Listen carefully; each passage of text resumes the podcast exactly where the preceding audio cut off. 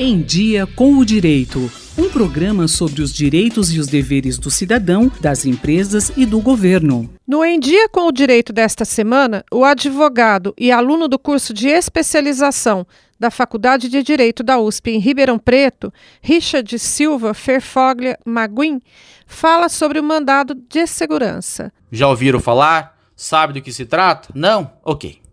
Mas devem saber que o poder público não é absoluto e que possui limites, que qualquer excesso pode ser controlado ou afastado, bastando utilizar o mandado de segurança para nos proteger. Sabem também que é dever do poder público prestar um serviço eficiente e é um direito seu uma prestação de qualidade e que pode reivindicá-lo, como por exemplo uma digna prestação da saúde pública?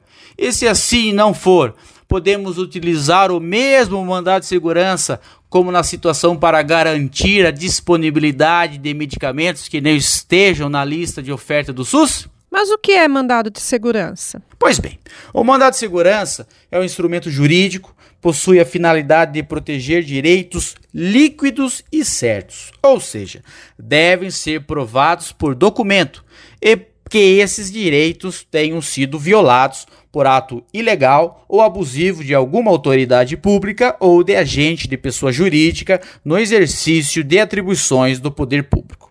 É considerado pelo universo jurídico como um remédio constitucional e está previsto nos incisos 69 e 70 do artigo 5 da Constituição Federal de 88. Foi regulamentado pela Lei 12.016 de 2009 que edita as regras e normas pertinentes ao uso do mandado de segurança, que pode ser individual ou coletivo. O mandado de segurança coletivo pode ser utilizado quando o direito violado pertencer a várias pessoas e qualquer uma delas pode requerê-lo. Agora vocês sabem, quando tiverem um direito líquido e certo violado, poderão utilizar o mandado de segurança para protegê-los. Até a próxima.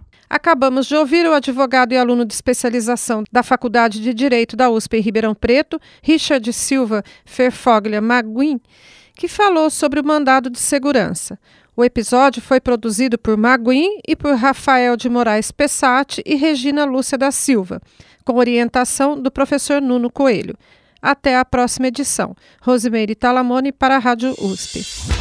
Em Dia com Direito, um programa da Faculdade de Direito da USP Ribeirão, coordenação do professor Nuno Coelho. Sugestões de temas ou críticas, e-mail em diacomdireito@usp.br.